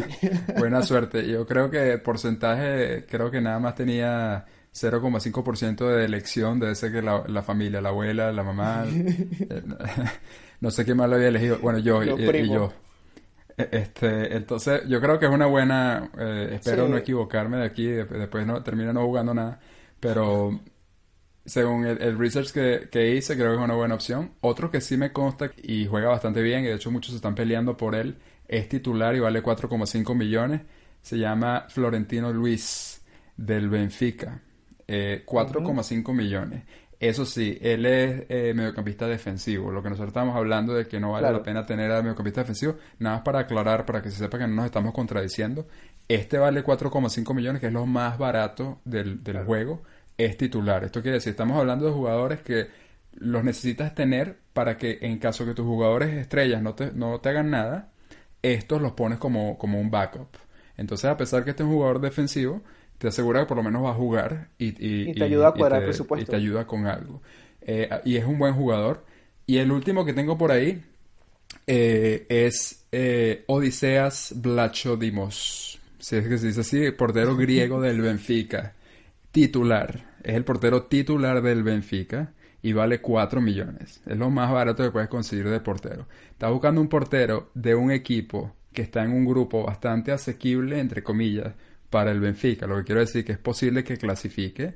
Es el portero titular y vale 4 millones. Entonces, este es el caso, esa situación que te estaba diciendo de que sí es verdad. Yo normalmente voy por dos porteros eh, que sean buenos, pero si estoy buscando tener budget, aquí tiene un jugador que es titular y es un equipo que es el Benfica, que tampoco estamos hablando de un equipo que sea malo en un grupo que, va a estar medio igualado.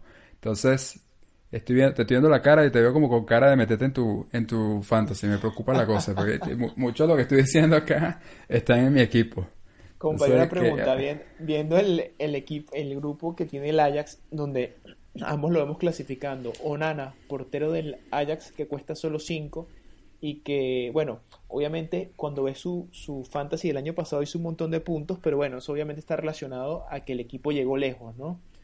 Este, ¿Cómo lo ves? ¿Lo ves como una buena opción o, no te meterías en ese paquete? Sí, ¿no? No, totalmente. Para mí, yo lo tenía, yo, yo la verdad lo tenía él y después lo quité cuando, cuando descubrí a Odiseas. Porque este, yo la, con, el, con el Ajax, perdón, quería tener a un defensor, no a dos.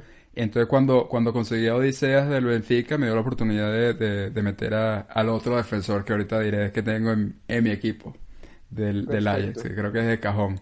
Y bueno, yo tenía Lodi también. Tenía Lodi, pero ya lo nombraste. Lodi es una ganga, chamo. Es una ganga que, Absolutamente. Entonces, eh, ya nos estamos acercando a la parte final de, de, este episodio. Espero que no se haya hecho muy largo, pero lo único que nos queda es hablar de, de, de nuestras elecciones. Eh, no tenemos que hacerlo muy dramático o largo. Nada más podemos decir, ya hemos hablado bastante de estos jugadores. Entonces, este, ¿qué dice, compa? ¿Quieres empezar? ¿Cuál es tu equipo de la, para estar, mira, y que quede claro, porque vi que estás ahí metido como con, una cara rara ahí. Eh, hubiese, sido inteligente que hubiésemos mandado los equipos antes para sí, yo creo que, nos faltó eso ahí. No, pero ya, o sea, ah. yo creo que lo de Dani Parejo ya fue, ya pasó. Quizás para la próxima fecha lo, no, no, agrego. Mira, compa, bueno, mis porteros, yo sí soy, como te dije, de la técnica de tener dos porteros buenos también, este, tratando obviamente de que tapen en días distintos para, para poder alternarlos cualquier cosa. Y mi portero, mi primer portero es Manuel Neuer y el otro es Samir Handanovic de, del Inter. Del Inter. Sí. Mis defensas son, bueno, Lodi, como ya dijimos, que, que es una ganga, me parece. Tengo un defensa caro, digamos, de, de, de primera línea, que para mí es Van Dyke estuve muy tentado a poner a Alexander Arnold, pero en verdad necesitaba ese 0.5 de diferencia en precio, ¿no? Tengo también a Sinchenko, que ya te lo nombré, que me parece que es una, una buena, va a ser una buena revelación, esperemos que juegue, que juegue bastante. Eh, Joshua Kimmich, obviamente, lo dije en mis recomendaciones, como ya lo dije, es un centrocampista que está alineado como, como defensa en el fantasy, lo cual es una oportunidad maravillosa, una ganga. y para cuadrar mi línea defensiva, Wendell, que es del Bayer Leverkusen, que si bien el Bayer Leverkusen no le veo que vaya a llegar muy lejos. Él es un lateral bastante ofensivo y creo que es lateral indiscutible. Este verano hasta sonó para algunos equipos por ahí más grandes, ¿no? ¿Cuál fue ese último, perdón? Wendell, del Leverkusen. Ok. Luego estoy con mis defensas, que son, bueno, obviamente Marco Royce, que creo que en estos capítulos lo he nombrado bastante. Eh, tengo a Arthur también. Tengo a Mount del Arthur del Barcelona. Sí. Ah, este, Fue más por cuadrar también porque, bueno, también Arthur no es un goleador como tal, ni es un asistidor, también es más un generador de juego que no necesariamente puede que agarre puntos acá. Eh, tengo en Sonsi, eh, yendo en contra de tu consejo. y bueno, la verdad esto para tratar de cuadrar también con, con los defensas que tengo, ¿no? Y tengo a Blaise Matuidi. Matuidi tiene una, una, particularidad, generalmente un jugador muy barato. Y si bien no es un delantero, un delantero ni un mediocampista ofensivo, tiene mucha llegada y generalmente participa en el juego ofensivo. Entonces creo que siempre es bueno tenerlo porque es una excepción y, es un jugador que... A mí, a mí sí me ha gustado Matuidi, sí, me parece que, no es caro, que no es caro, la verdad. Y bueno, mi delantera está Dusan Tadic del Ajax de Ámsterdam, que tuvo una temporada pasada genial y este año se ha mantenido. Y Romero Lukaku es el otro. Creo que, que Lukaku puede tener una buena Champions, especialmente arrancando contra, contra el Slavia Praga. Y bueno, mi, mi figura y mi delantero número uno es Robert Lewandowski. Ese es mi delantero ah, número uno y capitán, que además arranca jugando contra la Estrella Roja. Y creo que, bueno, eso es una oportunidad muy buena. Bueno, no hay, Messi y no hay Cristiano en el equipo. No hay Messi y no hay Cristiano. Este año estoy ahí, ahí cuadrando, cambiando la cosa. Ojo, no está Messi porque, porque no juega, ¿no? Porque si no, probablemente es de la... Si no, si estuviese. Si probablemente desde la fecha 2 va a estar. Si ya, si ya está para jugar, ¿no? Ok, pero entonces sería Messi por Lewandowski. Seguramente seguramente. Ok. Cuéntanos la tuya. Está, está bastante interesante y, que es bueno ver esas, esas diferencias también que en, criterio. Yo te voy a decir que yo estoy bastante orgulloso de este equipo. Vamos a ver cómo, qué, tan, qué tan mal me dejan a final de la temporada. Digo Vamos a ver. Antes de la eh, fecha 1 uno siempre está contento y siente que, armó el equipo nunca Después, Es verdad, ¿por qué ocurre eso? Después del tercero uno dice, mira el equipo terrible que tengo. Hoy, hoy se ve en papel, estoy contento. Y bueno, mis porteros son, mi portero titular es uh, de, la Juve, eh, que como dije antes es medio riesgoso, ojalá que, juegue y no sea bufón en la Champions. Eh, ya yo nombré cuál era mi, mi, portero sustituto, Odiseas Blacodimos o Blachodimos, griego del Benfica. Eh, defensores. Defensores tenemos a dos parecidos. Tenemos a, a Sinchenko del Manchester City. Eh, como bien nombraste, ha jugado bastantes partidos, por eso lo tengo ahí. Quería tener a alguien del City. Tengo a Renan Lodi, muy barato, vale cuatro nada más. Ha sido el titular lateral izquierdo del, del Atleti. Eh, creo que vale la pena considerarlo. Tengo a Alexander, Alexander Arnold del Liverpool, eh, por lo que ya hemos hablado, para no repetirnos. Eh, tengo al, defensor que dije del Ajax, está Gliafico, como dije. Él está en una forma ahorita eh, espectacular. Entonces estoy contando que va a proyectarse mucho más en ataque, capaz de dar un gol una asistencia. Eh, y tengo a Zule, el, central del, Bayern Múnich, que después de la salida de Hummels creo que se ha, sido el, titular ahora, ha jugado todos los partidos. Y creo que valía 5 millones, si mal no recuerdo. Creo que tenía, en mi opinión, es un buen un buen presupuesto. Entonces es mi línea de defensa. Eh, en el medio campo tengo a Raheem Sterling como, como el más caro ahí. Eh, ya le hemos hablado de él, el principal figura del, del City en mi opinión. Tengo a el Chucky Lozano del ah, Napoli. Mira tú. Eh, yo sí, yo creo que él le va a ir bien, juega bien arriba. me gusta este Napoli, a mí me gusta bastante cómo juega.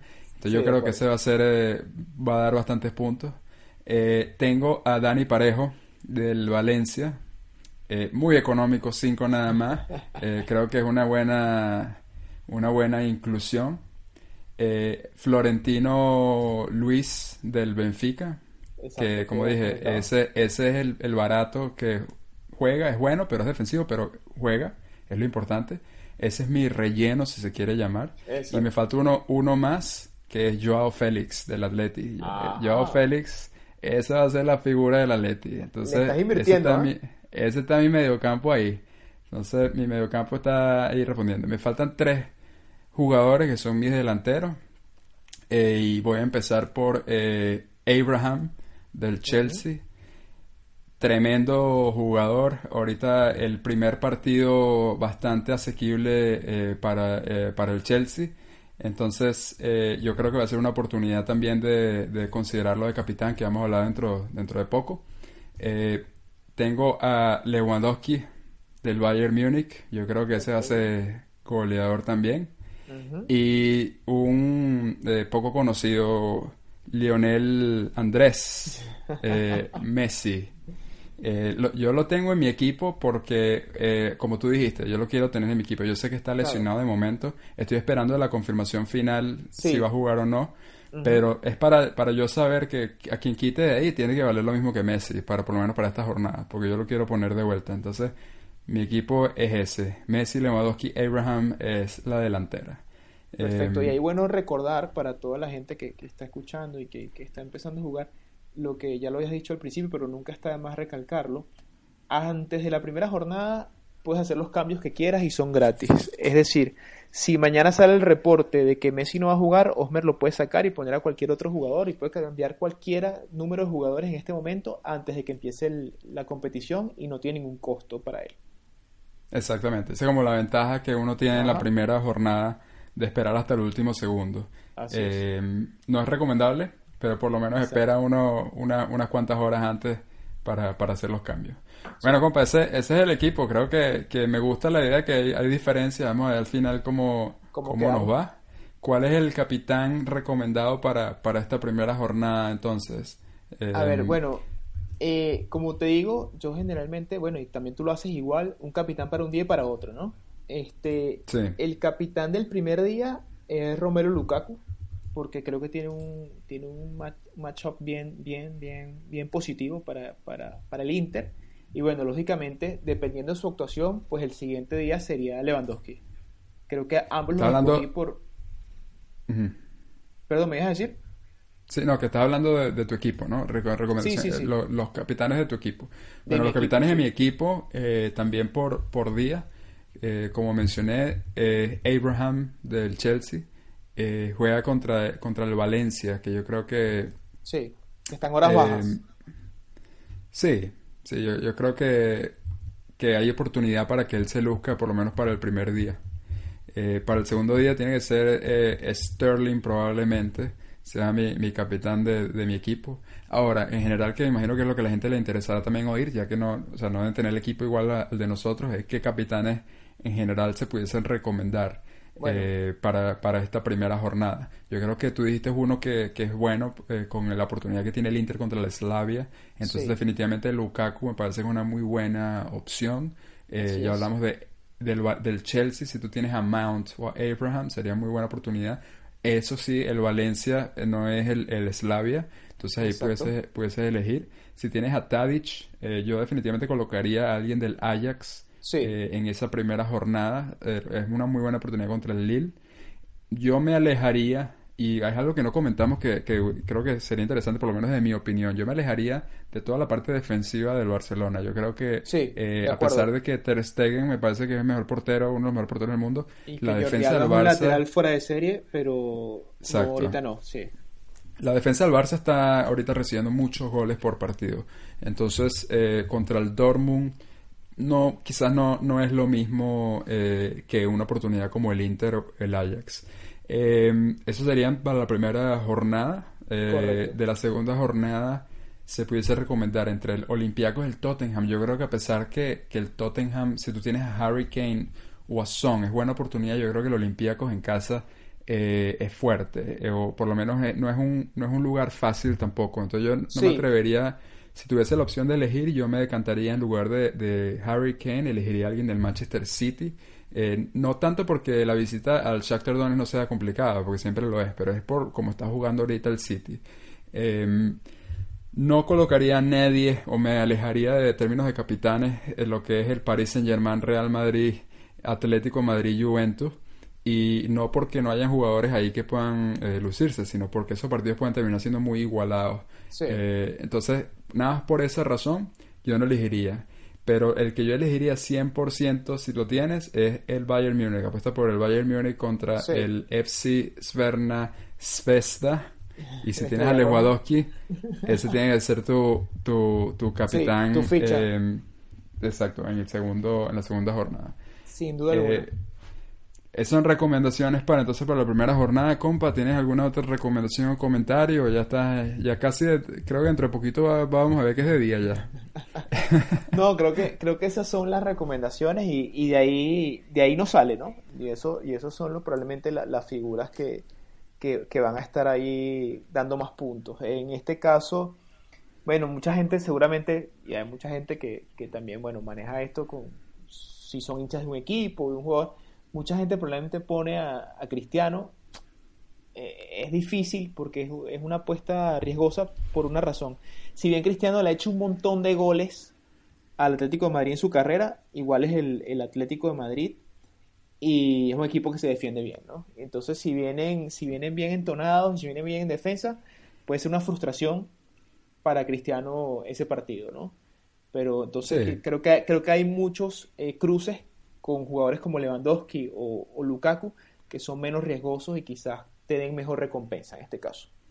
Sí, como, y nada más para agregar ahí, como hablamos, en este caso hay muchos grupos donde, donde inclusive quienes pasan primero, segundo, tercero son muy parecidos entre, entre todos, lo que quiere decir que hay, hay siempre va a haber en las jornadas partidos como, como Bayern Sverna o Inter Slavia, donde vale la pena es apuntar a esos equipos grandes contra chiquitos como capitán, que meterse en enfrentamientos directos entre equipos que quizás son más, más 0 a 0 o 1 a 1 eh, de resultados. Entonces, eh, son recomendaciones, pero sí, siempre Cristiano puede salirte con un hat-trick, uno, uno no sabe. Entonces, bueno, compa, em, ha sido de verdad un placer discutir eso, de verdad que ha sido bastante eh, interesante probar esta discusión que siempre tenemos, pero en, modo de, podcast. Y, bueno, esperamos que, también ustedes escuchándolo lo, lo encuentren interesante porque eh, es bastante chévere y puede ser eh, cosas que quizás no son de cajón o útiles cuando estás armando un fantasy. Tenemos de intención eh, mantener esto como una discusión semanal para ver cómo nos fue y cuáles son los consejos de, cada fin de semana. nos encantaría escuchar su feedback. vamos a dejar los detalles. tenemos también ya, bueno, ya tenemos el, correo electrónico, estamos empezando, pero ya tenemos un correo electrónico, compa. Sí. es entre compas fútbol.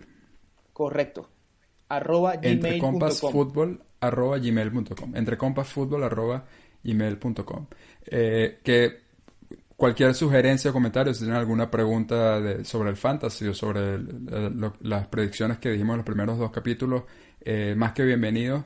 Eh, esperamos que disfruten esto también como lo hemos disfrutado nosotros. Y verlo todas las semanas. Vamos a hablar también de otros fantasies que de la Premier League bastante probable de la Liga de España, eh, pero eh, también ya veremos qué tanto cuánto fantasy podemos manejar a la vez. Exacto, porque también quita tiempo y dedicación, ¿no?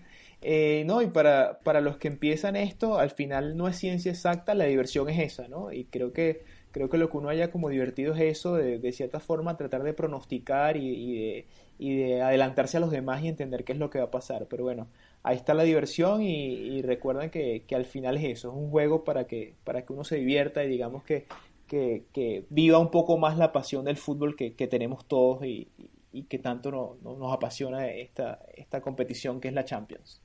Exactamente, la Champions y el fútbol en general, como nos hemos aprendido estos, estos primeros días, discusiones que pensamos y habíamos apuntado a media hora terminaron horas de discusión y eso es lo bonito de esto, que podemos estar hablando y hablando Creo que lo vas a dejar hasta ahí, compa. Eh, esperamos, gracias de nuevo por escucharnos. Los esperamos la próxima semana. Así es, nos seguimos viendo, nos seguimos escuchando, mejor dicho. Abrazo, compa.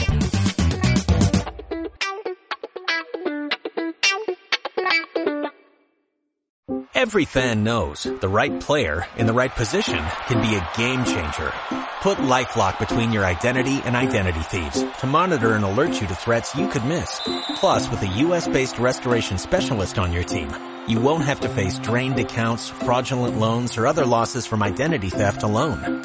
All backed by the LifeLock Million Dollar Protection Package. Change the game on identity theft. Save up to 25% your first year at LifeLock.com slash aware.